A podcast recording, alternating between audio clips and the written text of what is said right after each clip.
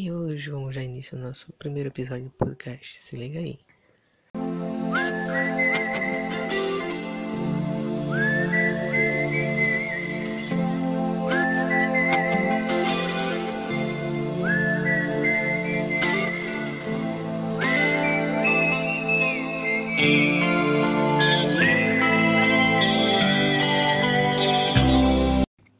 E hoje vamos falar sobre a teoria do Big Bang, né, que foi suposta ao propor o início explosivo para o universo há cerca de 13,8 bilhões de anos aproximadamente. Mas não é ontem, pelo menos atualmente. A teoria foi proposta pela primeira vez em 1920 pelo astrônomo e padre jesuíta Georges Ernst Lemaitre a qual ele se referia como a hipótese do átomo primordial, que posteriormente essa teoria foi desenvolvida pelo físico russo Georg Gamow. Uma de suas principais sugestões foi a formação dos núcleos atômicos ou nucleossíntese, radiação detectável na faixa de microondas.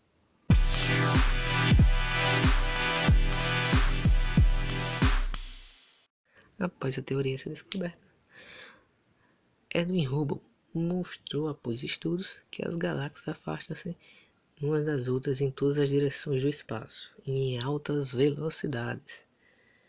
Essa teoria foi reforçada pelos físicos Arnold Penzias e Robert Wilson.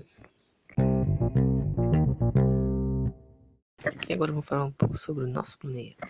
Estima-se que nosso planeta tenha sido formado há mais de mais ou menos 4,6 bilhões de anos. A Terra passou por constantes mudanças. A Terra, há 4,6 bilhões de anos, era uma massa de matéria magmática que ao longo de milhões e milhões de anos se resfriou-se.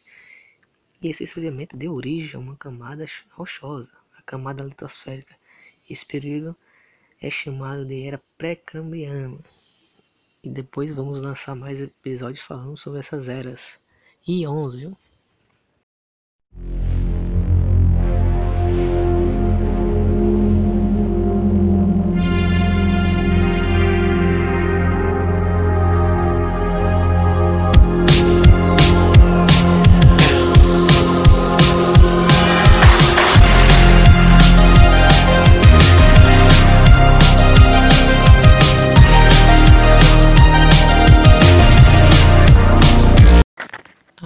Desses bilhões de anos, muitas coisas aconteceram no nosso planeta, como terremotos, maremotos, também conhecidos por abalos sísmicos. Outra mudança também, essa gradual, a formação da camada de gases que envolve o planeta, a atmosfera. Essa camada nos protege das radiações solares e ajuda a que a tenha vida. Há bilhões de anos a Terra era um lugar inabitável com erupções vulcânicas constantes, com altas temperaturas e bastante perigoso.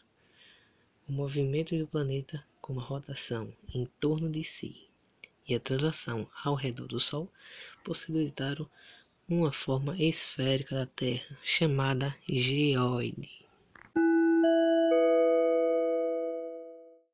E fique ligado, se inscreve no nosso podcast porque vai vir muito mais, muito mais informação, muito mais conteúdo para você estudante de geografia, seja na universidade, seja no ensino médio ou no ensino fundamental.